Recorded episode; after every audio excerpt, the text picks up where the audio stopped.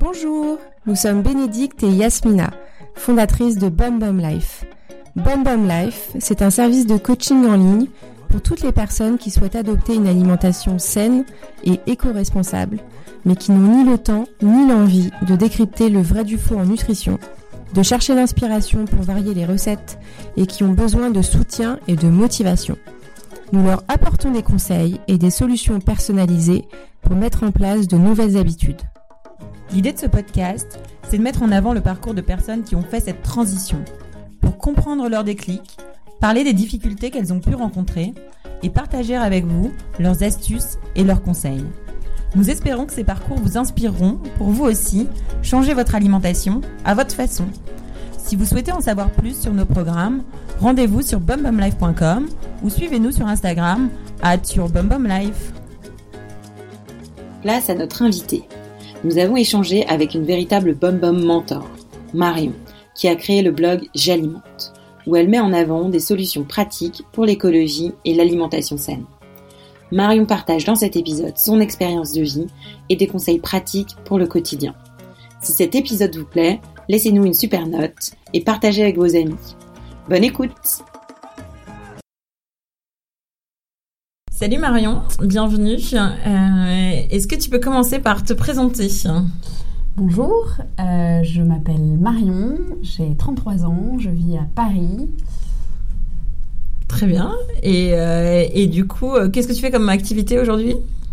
Alors, laquelle euh, T'es une slasheuse. Ouais, Ouais. je suis une slasheuse. Euh, j'ai quitté un job traditionnel il y a un an et du coup aujourd'hui je cumule plusieurs activités, euh, tout en relation avec la transition écologique, euh, avec un focus particulier sur l'alimentation responsable.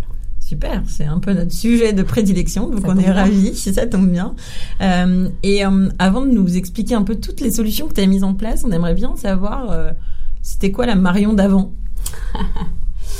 Euh, alors, il y a eu plusieurs Marion d'avant. Euh, il y a eu plusieurs étapes. Ça a été un long chemin, qui n'est pas fini d'ailleurs, euh, j'imagine.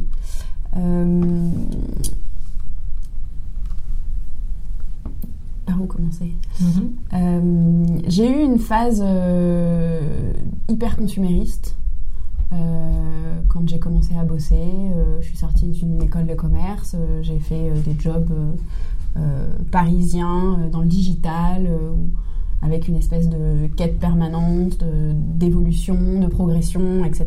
Et qui s'accompagnait aussi par une augmentation de mon niveau de vie, de mon pouvoir d'achat, et qui s'est traduit assez rapidement par quelques pulsions consuméristes classiques. Première chose que je faisais le matin, c'était ouvrir vente privée pour savoir ce que j'allais pouvoir m'offrir aujourd'hui. Euh, et euh, et c'était une période où ça, c'était- ça, ça me convenait pas mal et c'était une manière aussi de me compenser des choses qui n'allaient pas. Et tu mangeais quoi du coup à cette période-là? Je mangeais énormément. Ouais. Je me réfugiais pas mal dans la nourriture. Euh, j'ai depuis très très longtemps euh, quelques troubles digestifs euh, qui faisaient que j'étais pas hyper sereine avec euh, ce que je mangeais. Euh, donc très rapidement, je me réfugiais euh, dans des espèces de valeurs sûres, des pâtes, du riz, euh, des choses qui n'allaient pas me rendre malade. J'ai exploré pas mal de, pas mal de, de médecine. j'ai vu des nutritionnistes, j'ai vu des gastro-entérologues, j'ai vu voilà, plein de gens pour essayer de comprendre ce qui n'allait pas. Et puis on m'a Mhm. toujours dit surtout, n'éliminez rien de votre alimentation, euh, sinon vous allez créer des intolérances. euh, Mhm. continuez à manger de tout, et puis on sait toujours pas pourquoi vous êtes malade régulièrement. Donc concrètement, t'avais mal au ventre après J'avais mal repas. au ventre après chaque repas, et Mhm. j'avais ponctuellement des crises. Je mangeais des choses qui me rendaient malade. Dans la demi-heure qui suivait, euh, je devais aller aux toilettes direct, et Mhm. ça allait vraiment pas. Et ce qui était compliqué, c'est que euh, d'une fois sur l'autre, je pouvais manger la même chose et un coup j'allais être malade et un coup pas du tout. Ok. Et t'as fait des analyses euh, J'ai fait des analyses sur des allergies Mhm. euh, et puis après j'ai eu plutôt des examens euh, de, de- enfin sans, sans j'ai jamais eu d'exploration ou quoi que ce soit. C'était que du déclaratif, euh, euh, de décrire des symptômes sur lesquels les médecins finissaient par me dire bah, c'est dans votre tête quoi. Ouais, bien Et on n'a jamais cherché plus loin. Mhm. Euh, ce qui fait que c'est une période pendant laquelle j'ai pris beaucoup de poids. Mhm. Euh, j'ai testé pas mal de régimes. Euh, j'ai même eu une phase où j'ai fait du hyperprotéiné. avec des sachets et tout, à la, à la mode du camp. Ouais. Alors oui, oui, c'est sûr que j'ai perdu beaucoup de poids très vite, mais j'en ai repris tellement par-dessus, Mm. ça a été assez compliqué. Euh, voilà, jusqu'à il y a à peu près 6 ans, Euh, où j'ai commencé, euh, j'ai changé de boulot, je suis arrivée dans une boîte dans laquelle j'avais une cantine. Et alors pour moi, c'était mon espèce de, bouée en me disant, ok, je vais pouvoir me raccrocher à un truc un peu stable, je vais arrêter d'aller manger à droite à gauche le midi, de pas trop savoir quoi faire et que ça me coûte une fortune. Donc euh, dans ma tête, la cantine, c'était un bon moyen pour stabiliser mon rapport à l'alimentation et reprendre un peu le contrôle sur ce que je mangeais. Et je me suis lancée dans la chrononutrition. Euh, qui a été une vraie révélation pour moi parce Toute que seule, hein. euh, alors toute seule avec un livre du coup j'ai Avec un j'ai acheté le livre euh, du docteur de la Bosse sur la chrononutrition ça m'a Tu vachement peux parlé expliquer du coup un peu le principe? Oui, alors en fait c'est assez simple et, et en tout cas moi ça m'a beaucoup parlé. Le principe c'est de dire que l'organisme a besoin de tout, tous les types d'aliments et tous les types de nutriments, mais pas à n'importe quel moment. Parce qu'en fonction de ce qu'il fait dans la journée, euh, indépendamment de, ton programme ou ton activité de la journée, euh, ton corps euh, réalise certaines tâches fixes au même moment de la journée. Et si tu lui donnes les bons nutriments pour le faire à ce moment-là, bah, il va bien fonctionner, il va bien accomplir ses tâches. Si tu lui donnes pas les bons nutriments et qu'en plus tu lui en donnes d'autres dont il n'a pas besoin à ce moment-là, bah, en fait il va mal fonctionner et en plus il va stocker ces choses dont il sait pas quoi faire. Mm. Euh, L'avantage de ce type de nutrition, puisque c'est pas un régime, euh, c'est qu'on peut manger tout. Donc il n'y a pas de frustration, il y a juste un décalage. C'est-à-dire que si vraiment j'ai envie d'un carré de chocolat là ce matin, bah, je peux pas le manger ce matin, je le mangerai au goûter. Mhm. Et c'est juste le fait de reporter ça, ça crée pas, en tout cas chez moi, ça crée pas de frustration de me dire ok c'est c'est pas grave, c'est juste pas le moment, mais je pourrais quand même le manger à un moment donné. Donc c'est vraiment le principe du petit déjeuner de roi, du déjeuner de, de prince et du Ouais, c'est de... ce principe-là avec certaines catégories d'alimentation en particulier, Mm. c'est-à-dire que le matin doit être très gras Oui. uniquement. Euh, et, quasiment que du gras, et essentiellement du gras animal. Euh, le midi, c'est plat unique, pas d'entrée, pas de dessert, euh, et un plat qui, contient aussi bien féculents, légumes et protéines. Un goûter obligatoire, qui est le seul moment où on peut manger du sucre, globalement. Et là, c'est fruits à volonté et des noix, des graines, des amandes, des- du chocolat, un peu, de- gras végétal. Et si on a faim euh, après avoir fait tout ça, euh, le soir, c'est repas hyper léger. Euh, Mm. voilà, des, des légumes, quoi. Et du coup, ça, ça t'a beaucoup aidé? Ça, ça m'a beaucoup aidé parce que ça m'a permis de reprendre le contrôle, Mm. voilà, d'avoir l'impression de gérer les choses. Ça m'a fait perdre du poids assez vite et de manière stable. Donc euh, c'était pas euh, c'était pas aussi flagrant qu'avec un régime protéiné, Euh, mais déjà j'ai perdu 3 kilos sur le premier sur les deux premiers mois.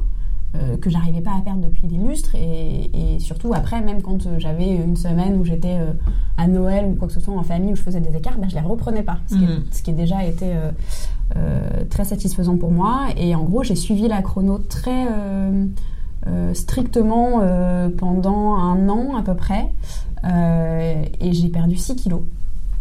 Et j'ai atteint un palier là ensuite qui, qui était stable et dont j'étais assez satisfaite.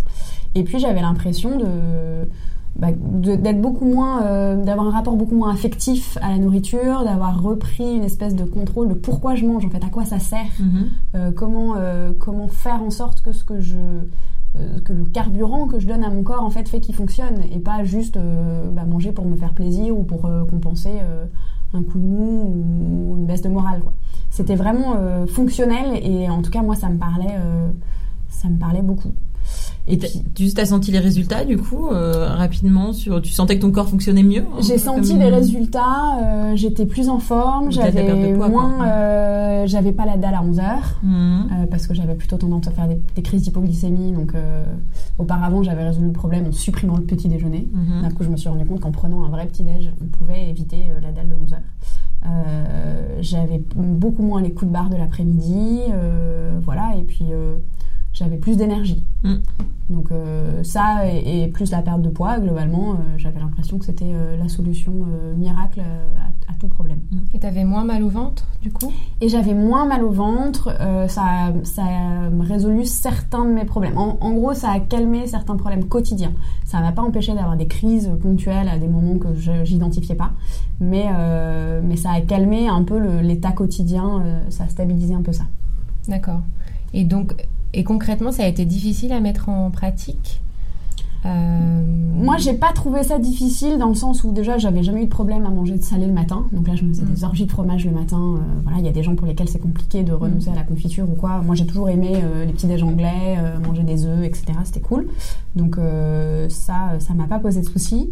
Le fait d'avoir un goûter obligatoire, en fait, je trouvais ça assez satisfaisant.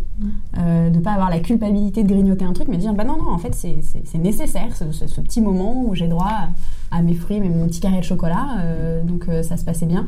Et comme je t'ai jamais, j'ai jamais été trop branchée de dessert, le fait aussi de faire des repas plats uniques Mm. qui quelquefois perturbent certains, euh, moi arrêter mon repas juste sur le plat, ça m'allait très bien. Donc non, en tout cas c'était vraiment un truc qui me correspondait vraiment euh, parce que ça avait du sens. Moi j'avais besoin de comprendre pourquoi on faisait les choses et là tout était très très bien expliqué. Euh, parce que les résultats se sont, se sont manifestés assez vite, donc c'est très encourageant.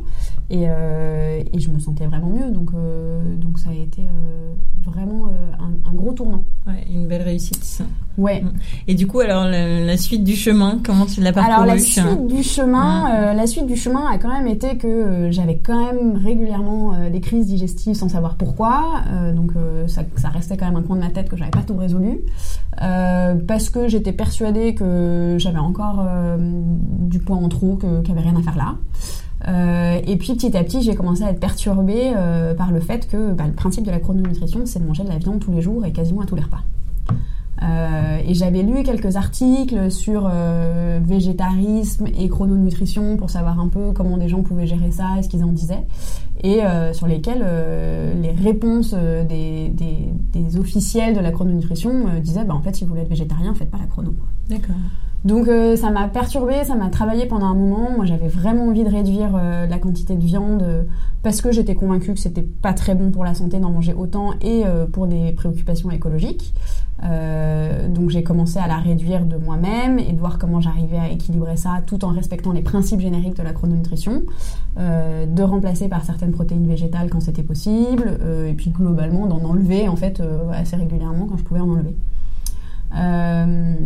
C'était un peu compliqué à gérer et, et je ne trouvais pas complètement mes, mes, mes solutions toute seule. Donc je suis allée voir une naturopathe Mhm. il y a bientôt deux ans qui m'a énormément aidée et quand je lui ai raconté mes problèmes et que je lui ai expliqué euh, toutes les fois où j'étais malade, les choses que je pouvais pas manger parce que quand même à force j'avais identifié les choses qui me rendaient malade systématiquement. C'était quoi par exemple? Euh, les oignons, je peux pas manger le même un, un millimètre d'oignon, ça c'est dramatique. Euh, toute la famille des choux, euh, quels qu'ils soient et quelle que soit leur euh, cuisson. Et globalement, euh, je peux pas me faire un bol entier de feuilles vertes crues. Mhm. Grosse salade, c'est pas possible. quoi. Je peux manger deux trois feuilles de salade comme ça, mais je peux les manger cuites. Je peux manger des épinards cuits, mais je peux pas manger un bol d'épinards crus. Mhm. Euh, et donc je lui ai expliqué tous ces trucs-là, on- enfin comme l'entretien de la naturopathie, ça dure un peu longtemps, etc.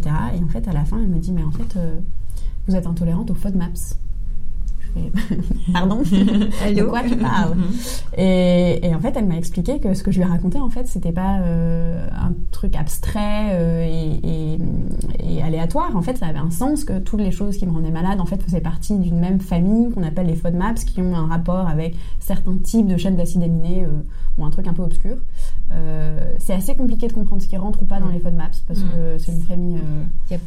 Peu de logique. Ouais, c'est. En fait, quand tu se creuses un peu, je te rends compte qu'il y a une race de pommes qui est dedans et pas l'autre. Mm. Enfin, bon, c'est- Mm. c'est un peu compliqué, mais déjà au moins, euh, ça avait un sens. Alors moi, déjà, dès que les choses ont un sens, c'est une révélation.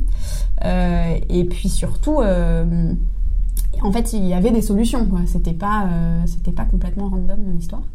Euh, et elle m'a donné quelques conseils. Donc, elle m'a donné une liste euh, d'aliments à éviter pour voir si ça allait mieux. Euh, elle m'a donné des compléments alimentaires pour essayer de, de calmer le jeu. Elle m'a fait prendre des jus d'herbe de blé tous les matins. Ah, mhm, C'est bien fameuse. dégueulasse, Ouais. mais c'est hyper efficace. Ouais. Ça m'a calmé, un truc de folie.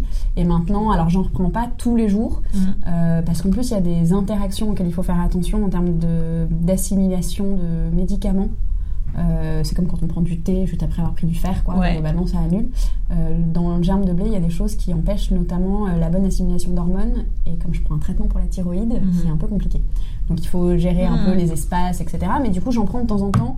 Euh, typiquement, quand j'ai une phase de crise, le lendemain, je, je me fais ça au réveil et ça me calme. C'est comme un pansement gastrique, c'est assez Mhm. magique. Et, finalement, les gastro-entérologues et les nutritionnistes plus traditionnels que tu avais vus, ils n'avaient pas du tout euh, identifié pas. ce problème. Ah non, non, euh, Mm. il me disait qu'il fallait surtout euh, manger de tout euh, et que euh, les intolérances, c'était pas un vrai sujet, que d'ailleurs euh, en France on fait pas de. On fait pas d'analyse sur les intolérances, il faut envoyer ça dans des labos en Belgique ou des choses comme ça. Euh, Une fois qu'ils m'ont fait la prise de sang sur les allergies, je me dis mais c'est pas une allergie, je vois bien que je Mm. deviens pas toute rouge et je suis pas en train de Mm. gonfler, je vous dis juste que ça me rend malade. Mm. Mais, euh, mais c'était pas trop un sujet pour eux. Du coup, la naturo a été vraiment une révélation. Euh, Comment tu as eu l'idée d'aller voir une, une ou un naturopathe euh, hein, alors, une naturopathe Ouais. en l'occurrence. Euh, alors l'idée a, fait, a mis du temps à faire son chemin parce que sur le principe, euh, j'étais pas hyper emballée par le concept de naturopathie. Moi qui étais très très euh, rationnelle et un peu à l'an- à l'ancienne euh, sur la médecine, euh, j'avais entendu tellement de trucs, je pensais que c'était une bande de charlatans. Et puis en fait, je me suis rendu compte que bah, il y a de tout, hein, comme dans la plupart des, des professions. Il y a aussi des charlatans, mais il y a aussi des gens très bien. Et là, je suis tombée sur cette naturopathe parce que je suis allée à un atelier, à un cours de yoga spécial pour les intestins sensibles. Où ils nous ont expliqué tout un tas de trucs sur des positions et des choses comme ça qu'on pouvait faire pour soulager les intestins. Et euh, à l'issue de l'atelier, il y avait une naturopathe qui était là pour discuter, répondre à des questions, etc. Et en fait, je l'ai, je suis même pas allée la voir, je l'ai écoutée répondre aux questions des autres et j'ai adoré ses réponses. Euh, et notamment parce que je trouvais que ses réponses avaient du sens d'un point de vue euh, nutrition, mais aussi parce que elle a fait quelques remarques à des gens en disant que oui, mais bon, acheter des avocats tous les jours qui viennent de l'autre bout de la planète, c'était peut-être pas la bonne solution. Et je me suis dit, ah tiens, en fait, on va peut-être pouvoir s'entendre, elle et moi, je vais prendre son contact et je vais aller la voir. Et effectivement, euh, du coup, elle m'a fait un programme euh, adapté à mes préoccupations aussi environnementales, en m'expliquant euh, que effectivement, elle allait pas me prescrire de manger du poisson tous les jours, alors que je mange pas de poisson du tout. Euh, donc c'était, on s'est bien trouvé sur la question et, et ça m'a fait vraiment du bien. Elle t'a accompagné jusque dans les recettes, euh, le- ce que tu devais vraiment manger ou Elle m'a donné un programme avec des conseils de quel type d'aliments manger sur quel repas Mm. euh, et quelques cures à faire, donc euh, germes de blé, spiruline, euh, des probiotiques, etc. avec euh, sur un certain rythme. Euh, après, elle m'a pas particulièrement donné de recettes, etc. Parce que ça, c'est aussi quelque chose que je lui ai pas demandé. Euh, moi, j'ai toujours euh, adoré faire la cuisine et tester des trucs, donc euh, euh, j'avais pas particulièrement de besoin là-dessus. À partir du moment où on me guidait sur ce qu'il fallait que je mange, euh, après, je savais comment les, cuisiner et, comment faire que ce soit sympa. Et du, et du coup, les personnes qui auraient des problèmes euh, de digestion ou des maux de ventre un peu récurrents et qui ont un peu creusé aussi le sujet avec des médecins plus traditionnels, tu les encouragerais à aller voir un, un naturopathe Complètement. Ouais. Euh, je pense que c'est vraiment une approche différente euh, et qui prend en compte plus de paramètres.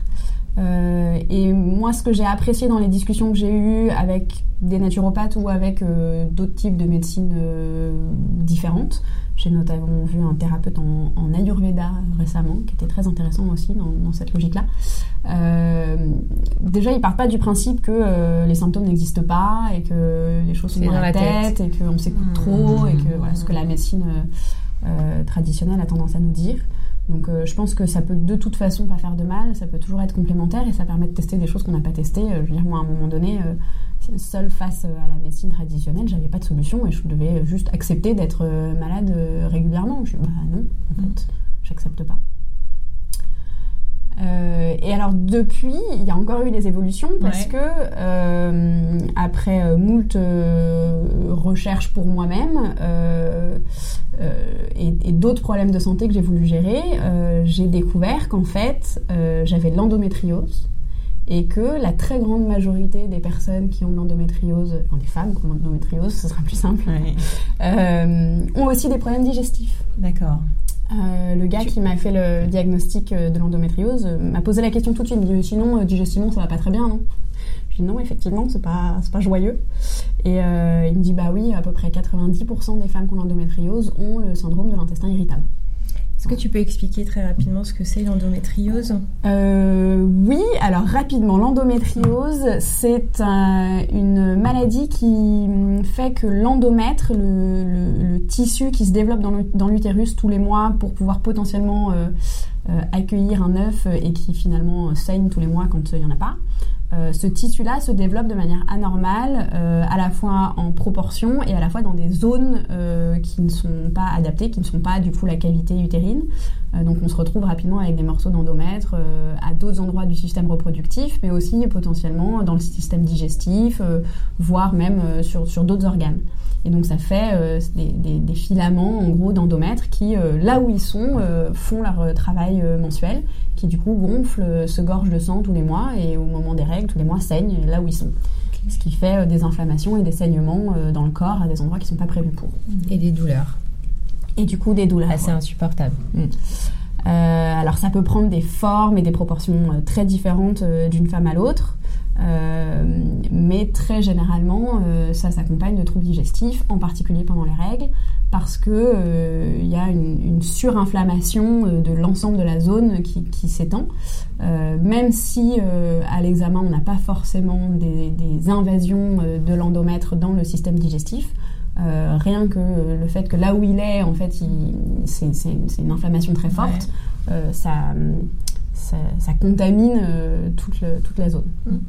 Et en quoi ça a eu un impact du coup sur ton alimentation? Tu as adapté euh, Alors j'ai essayé des choses euh, parce que bah, en fait une fois que une fois qu'on m'a dit ça, je me suis dit bah oui effectivement ça fait quelques années que j'avais remarqué que mes crises digestives étaient toujours plus fortes pendant mes règles. Mm.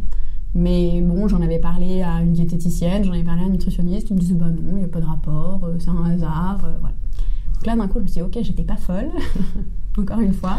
Euh, il y a bien un lien entre les deux. Euh, et donc j'ai décidé de tenter euh, une alimentation anti-inflammatoire systématiquement dans les jours qui précèdent les règles et pendant. Donc ça veut dire quelques jours pendant lesquels zéro produit laitier, aucune viande rouge, aucune charcuterie, etc. pas d'alcool, pas de sucre raffiné.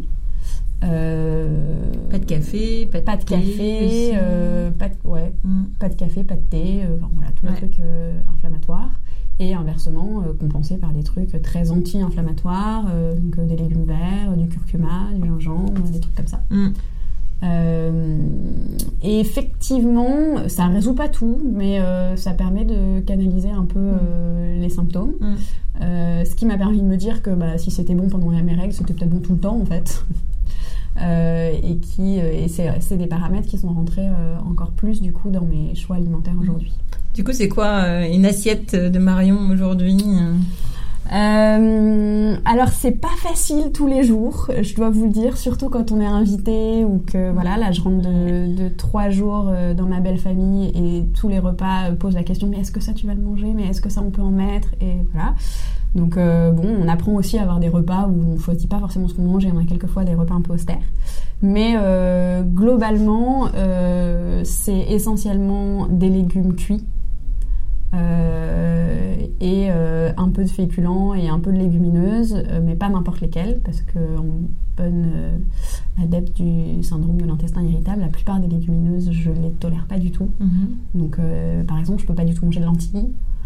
je peux manger très peu de pois chiches. Mm. Donc euh, très rapidement, en fait, on est assez limité. Euh, c'est une des raisons qui fait aujourd'hui que je suis pas végétarienne. Euh, sur le principe et dans l'idée, j'aimerais bien être quasi végétarienne, sauf qu'en fait, ben, je tolère très mal les protéines végétales. Mm. Donc j'en mange quelques-unes, celles que je peux, et puis je mange un peu de viande de temps en temps une ou deux fois par semaine mhm. euh, pour essayer d'équilibrer tout ça parce que c'est compliqué pour moi sinon de trouver des, mhm. protéines. Mhm. Et puis surtout euh, quand c'est pas moi qui cuisine quoi, il y a un moment où quand je vais au resto où euh, j'ai le choix entre la salade verte ou le truc blindé d'oignons ou le truc végétarien qui est blindé de lentilles, bah en fait je vais peut-être me faire un poulet frit quoi. Mm. Enfin, il y a un moment où, entre les convictions, les envies et euh, juste euh, la contrainte d'éviter euh, au bout d'une demi-heure de mon dîner social d'être obligée d'aller m'isoler parce que je suis mal comme un chien, mm. bah non, en fait. Bon, du coup, c'est une super transition vers ton, ton activité qui a finalement découlé de tes convictions écologiques. Est-ce que tu peux nous parler de, de, ce que tu fais aujourd'hui et, euh, et, donner des conseils euh, aux, personnes qui se demandent comment elles peuvent euh, avoir un impact positif sur l'environnement. Ah, c'est une vaste question. alors effectivement, l'activité que j'essaye d'exercer aujourd'hui est née à la fois de toutes ces préoccupations-là et de mon rapport un peu compliqué à l'alimentation et, l'évolution de la prise de conscience sur notre impact sur l'environnement et à quel point l'alimentation était un levier énorme pour agir au quotidien sur son impact. c'est quand même un truc qu'on fait trois fois par jour. voilà, ça a un, un, pouvoir sur notre alimentation qui est assez énorme. Et c'est un tiers à peu près des émissions de gaz à effet de serre. Ouais, ouais. Alors essentiellement euh, porté par euh, l'élevage industriel. 90%, mmh. je crois. Hein. Mmh. Qui est le, la première chose que je conseillerais d'éviter de manger de la viande issue d'un élevage industriel. Ouais. C'est c'est le, le, truc qui fait le plus de différence, sans forcément qu'on devienne tous végétariens ou véganes demain. de se dire que on mange peu de produits animaux et que on les choisit euh, particulièrement, alors oui, c'est des produits qui vont coûter plus cher, mais comme on va en manger moins, on va à peu près s'y retrouver. Et se dire que les rares fois où on en mange, on choisit un produit vraiment de qualité, euh, qui a été euh, élevé pas dans, un, en batterie sans avoir vu la lumière du jour, une vache qui a vu l'herbe, voilà. Comment on s'assure de ça alors? Quand va, on va, on se dit bon, je vais acheter mon morceau de viande pour ce week-end. Alors globalement, déjà, on, peut se dire que euh, on s'assure de ça en évitant les supermarchés. C'est très difficile de trouver ce type de produit dans les supermarchés.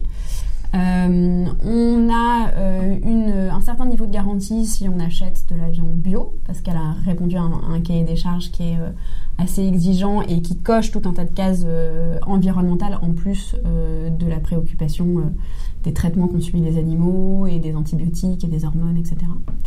Euh, après, l'idéal, euh, quand euh, on a la possibilité, c'est d'acheter des produits directement au producteur et, d'aller sur place et de discuter avec lui, de voir concrètement comment il fait. voilà. Alors quand on habite à Paris, c'est mm. pas évident, évident. Mm. c'est assez sympa de faire ça en vacances si vous avez l'occasion. moi, c'est c'est par exemple la, la seule fois dans l'année ou presque où je mange du bœuf parce que je vais dans ma famille qui habite à Rodez et je mange du bœuf de l'Aubrac euh, qui vient du producteur du coin et, qui fournit la famille depuis des années. Et voilà, mm. c'est, euh, c'est un produit d'exception et il doit être considéré comme tel. Euh, on peut se fier aussi au label dans certains cas, typiquement sur de la volaille. On peut faire attention à acheter de la volaille label rouge euh, même si on l'achète pas forcément bio, euh, c'est déjà euh, un super repère pour s'assurer que c'est la volaille qui a grandi avec de la lumière du jour, de la nature, qui a couru un peu et qui a mangé des choses saines. Donc a priori, on peut trouver aussi en supermarché. On peut trouver la, la, volaille, c'est peut-être le seul truc sur lequel on peut trouver des choses avec des garanties et des labels en supermarché. Euh, après, euh, vous avez très souvent euh, un boucher ou un volailler dans votre quartier qui fait des poulets rôtis sur place, là, que vous pouvez acheter tout rôti. et qui sont très souvent... souvent, il offre le choix entre un poulet classique et un poulet label mmh, rouge. Mmh, mmh. On voit la différence. Hein. Le poulet label rouge est deux fois plus gros. Ouais, il est deux fois plus gros. Il a moitié moins de gras si vous achetez le petit poulet, euh, le petit poulet pas cher, en général, vous déjà vous, vous coupez, vous passez un couteau dedans, euh, il y a tout le gras qui sort. Dans la bouche, vous sentez que le goût du gras. Euh, et puis, enfin, moi, digestivement, je vois la différence aussi. Mm-hmm. ça se passe pas du tout pareil. et un bon poulet label rouge, enfin, on, mange facile à 6 dessus, quoi. Mm-hmm. Donc c'est un plat familial. en général, on est deux, donc Quand on en achète un, il nous fait 4 repas, je pense. Euh, puisqu'en plus, moi, j'aime bien manger les, os et les carcasses. c'est un repas de plus assez économique sur un poulet.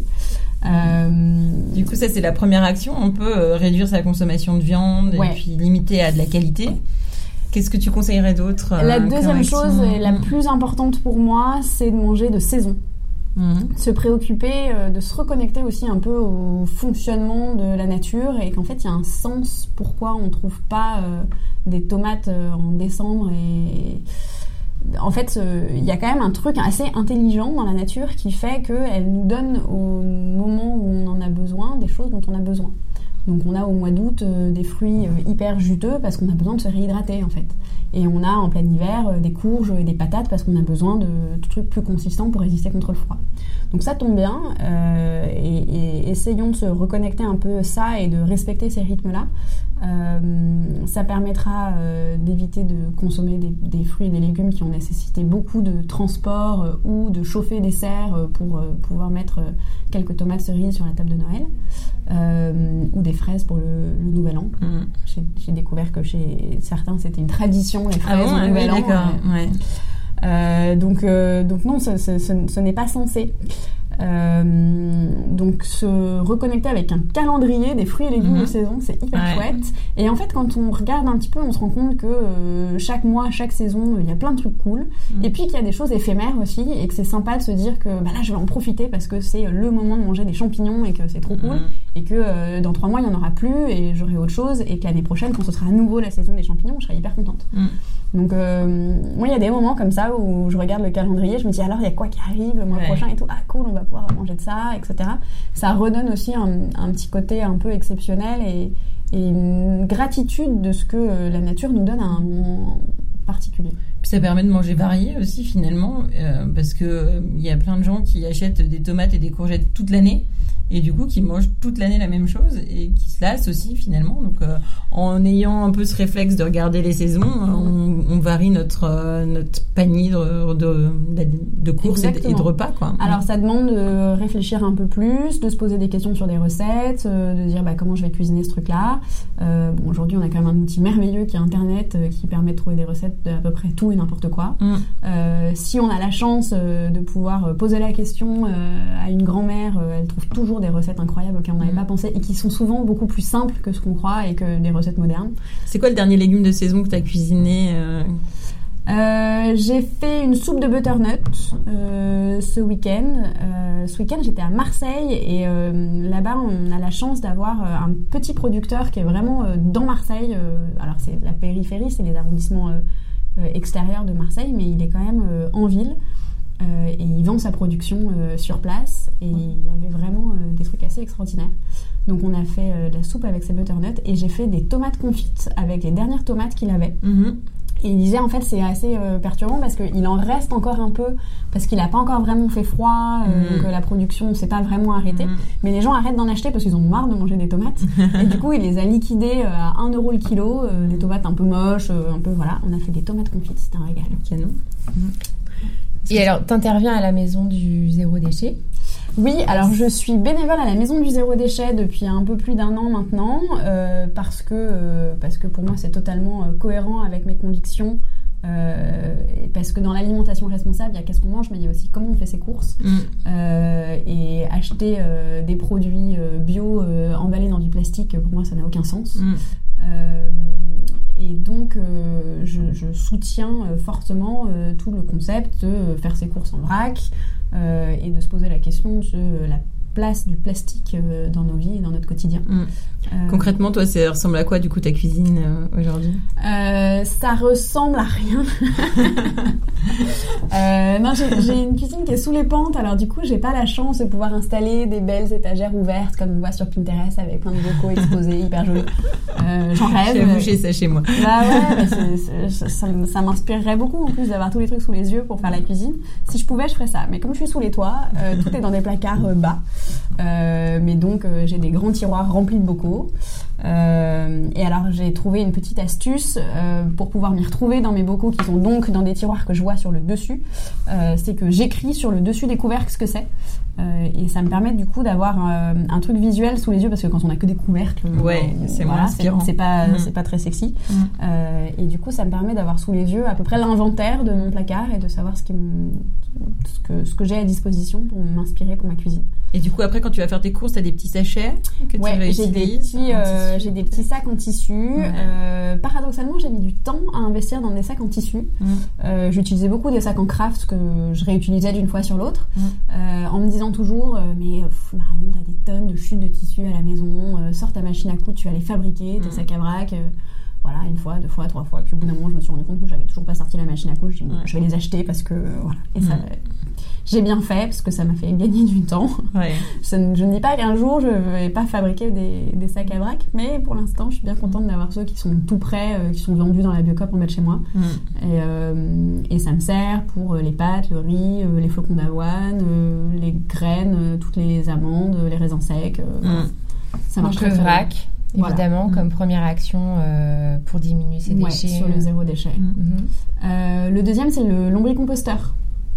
Le Mhm. lombric composteur. Ouais. Donc le concept, c'est de donner euh, tous ces déchets euh, alimentaires, euh, végétaux, à des petits vers de terre qui sont dans une boîte bien fermée. Euh, alors je vous rassure, ils ne sortent pas. Euh, Il y a beaucoup de gens qui me disent Ah, mais tu te rends compte, tu as des vers de terre dans ton salon, c'est l'angoisse et tout. Alors le concept. faut préciser que tu habites en appartement. Oui, j'habite en appartement, donc sous les toits toujours. euh, Voilà. dans un petit, je n'ai absolument pas d'extérieur. T'as pas de Euh, jardin où mettre ton, non, ton ils, ils ne sont pas dans, le, fin fond dans de- le jardin ou dans. Alors idéalement, si vous avez une cave, euh, ça marche très très bien, hein, le lombricomposteur dans une cave. Euh, chez moi, j'ai un peu triché, ils sont sur le palier. Ils sont pas dans le salon. Mhm. Ils sont sur le palier, déjà parce que j'ai pas beaucoup de place chez moi. Euh, j'ai la chance d'être au dernier étage et que personne ne regarde trop ce qui se passe sur mon palier. Euh, et puis parce qu'en fait, euh, j'ai déjà des problèmes de souris dans mon appart et que mon mec m'a dit, écoute, c'est pas une animalerie ici, on a déjà des souris, on va pas en plus avoir des vers.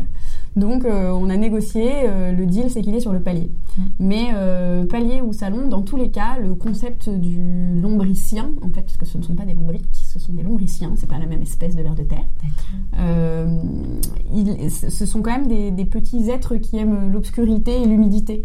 Donc euh, si vraiment ils, en venaient à sortir de leur boîte pour aller ramper sur le parquet du salon, euh, qui est tout sec et tout lumineux, c'est que vraiment il y aurait un truc toxique dans la boîte et ils seraient très mal en, très mal en point parce que sortir de la boîte pour eux c'est un suicide. D'accord. Il m'est arrivé euh, d'en retrouver au sol parce que quelquefois ils sont collés au, au couvercle quand on l'ouvre et que j'ai dû en faire tomber un en, en soulevant le truc. On retrouve en général à 5 à 10 cm du bac Mm. un petit bâton tout sec. Voilà, ça, ne- ça ne, ça ne peut pas se déplacer, ça ne peut pas aller vivre en dehors de la boîte. Ouais. Et Donc l'avantage, tu mets tous tes euh, déchets organiques. Ouais, ça mange euh, tout, tout ce qui est. Alors, les- il faut savoir que les lombriciens sont véganes, donc euh, ils ne mangent pas de déchets euh, ni euh, animaux, enfin ni de viande, ni de produits laitiers. On peut pas leur donner Mm. des croûtes de fromage, ce genre Ouais. de choses, par exemple. Donc toutes tes pelures et toutes, Toutes tes épluchures. et tous les voilà les trognons et les restes. euh, tant que c'est pas en sauce, tant que c'est pas gras, ils mangent de tout, même des légumes cuits s'il faut, et, et beaucoup de carton. Donc c'est pas mal aussi parce que ça Mhm. réduit une partie de la poubelle de, recyclage. D'accord. Et sachant que toi, euh, même les épluchures, tu les transformes aussi. Alors de si, plus hein. en plus, Mm. euh, c'est assez progressif, mais ouais, j'essaye de réduire l'ensemble du gaspillage et de Mm. me dire, euh, est-ce qu'il n'y a pas un certain nombre de cas dans lesquels on pourrait manger des épluchures Mhm. Déjà, est-ce qu'il n'y a pas des légumes qu'on pourrait cuisiner entiers Est-ce que c'est Voilà. vraiment nécessaire d'éplucher une carotte Quand déjà on se donne du mal à acheter des légumes bio, euh, c'est peut-être pas la peine de les éplucher. Mm. Euh, donc j'ai une super brosse à légumes pour bien les nettoyer, mais après, euh, typiquement, les carottes, je les mange avec la peau. Après, avec euh, mes problèmes d'intestin, je peux pas manger toutes les peaux de tous les légumes. Donc Mhm. euh, voilà, j'essaie d'équilibrer. euh, je donne à mes vers euh, la peau des concombres, par exemple, que moi je ne peux pas manger. Euh, donc on, on s'y retrouve bien euh, entre eux et moi. Euh, et j'ai fait effectivement quelques recettes d'épluchures en tant que telles, et notamment des chips de légumes, et en particulier des chips de peau de pommes de terre. Et en fait, c'est tellement bon que maintenant j'épluche les patates, même dans une recette on pourrait les, les utiliser entières, juste pour pouvoir faire les chips d'épluchure derrière. Ouais. J'ai testé aussi et j'avoue, ça a été mal, approuvé. Ouais, ouais, c'est très bon. Et puis alors pour le coup, c'est vraiment euh, hyper facile. Une fois Ouais. qu'on a les épluchures, on met juste euh, un peu d'huile, un peu de sel. Euh, Moi, je mets un peu de Mm. paprika aussi Voilà. parce que j'aime bien le, le paprika fumé. Mm. Euh, et c'est euh, 10 minutes Et au four. Ouais, Mm. ouais, ouais. Et franchement, c'est ouais. hyper facile. Et ensuite, euh, côté produits ménagers dans la cuisine, comment tu fais? Euh, Est-ce que tu as aussi réduit euh, Alors j'ai réduit euh, tout ce qui concerne la vaisselle. Euh, alors je fais ma vaisselle, j'ai un lave-vaisselle dans lequel euh, je mets une poudre que j'ai fabriquée mhm. plutôt que de- d'acheter des petites tablettes euh, qui sont chacune emballées dans un petit sachet plastique individuel. Mhm. Même si la tablette en tant que telle n'a pas forcément une très mauvaise composition, surtout euh, celle qu'on trouve dans les magasins bio. voilà. Mhm. Mais c'est plus les petits sachets plastiques qui me posaient problème. Donc j'ai fabriqué ma poudre. Euh, c'est très facile à faire, c'est juste qu'au lieu de mettre euh, un, carré, bah, on met une cuillère de- du produit. Euh, et j'ai remplacé également mon produit vaisselle à la main par du savon Marseille, de manière bête et méchante. Donc, t'as un gros bloc de savon de Marseille j'ai un, un euh, sur ton bloc de savon de Marseille sur un porte-savon sur Mhm. mon évier. Euh, pourquoi un porte-savon? Parce qu'en fait, euh, à force d'avoir de, de- de l'humidité ou de passer l'éponge dessus, il peut y avoir des, des coulures. Euh, et si vous le mettez directement sur l'évier, bah, en fait, ça fait des traces sur l'évier, c'est moche. Mm. Euh, c'est pas grave, mais c'est moche. Euh, et du coup, j'ai mis un porte-savon avec un réservoir qui permet de récupérer cette eau savonneuse qui, par moment, me sert aussi à mettre dans un plat si j'ai besoin de faire tremper euh, la casserole qui a accroché, un truc comme ça. Mm. Bah, je verse le réservoir du savon. Tu C'est euh, vraiment rien. Voilà. Ouais, Ah, puis c'est assez efficace. Et euh, franchement, le savon de Marseille, j'ai testé hein, de fabriquer mon, mon produit vaisselle à la main. Euh, Enfin, le produit de fabriquer moi-même. Ouais. Euh, alors, un coup, il est trop liquide, un coup, il fige, un coup, il laisse un film gras sur la vaisselle. C'était l'enfer. Mm. Euh, moi, je suis plutôt partisan du moindre effort quand c'est possible. On peut être écolo et zéro déchet et être feignante. C'est possible. Et donc, du coup, le bloc de de Marseille, c'est idéal pour ça. J'achète un truc, ça me coûte 3 euros, ça me dure à peu près 6 mois. Mm. Et je frotte l'éponge dessus et je nettoie avec. Super. Euh, Peut-être une dernière question avant la question Bum Bum. Euh, et c'est quoi. C'est quoi tes difficultés aujourd'hui, tes, combats principaux? Enfin, tu vois, c'est qu'est-ce qui, qu'est-ce que t'as pas encore résolu que t'aimerais résoudre? Euh, pour moi ou, ou pour les autres? Comme tu veux, comme tu veux. Pour toi, pour toi. Ouais. Euh, Pour moi, Est-ce que t'es zéro déchet?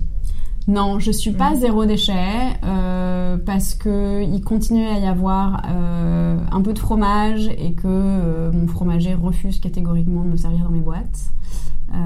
malgré mes discussions avec lui. Après, il fait quand même du très bon fromage avec une bonne provenance, donc je continue à l'acheter chez lui. Il y a quelques emballages plastiques, en particulier parce que mon mec a une passion pour les bretzels. Et donc du coup, euh, voilà, les bretzels. J'ai pas encore trouvé des bretzels en vrac.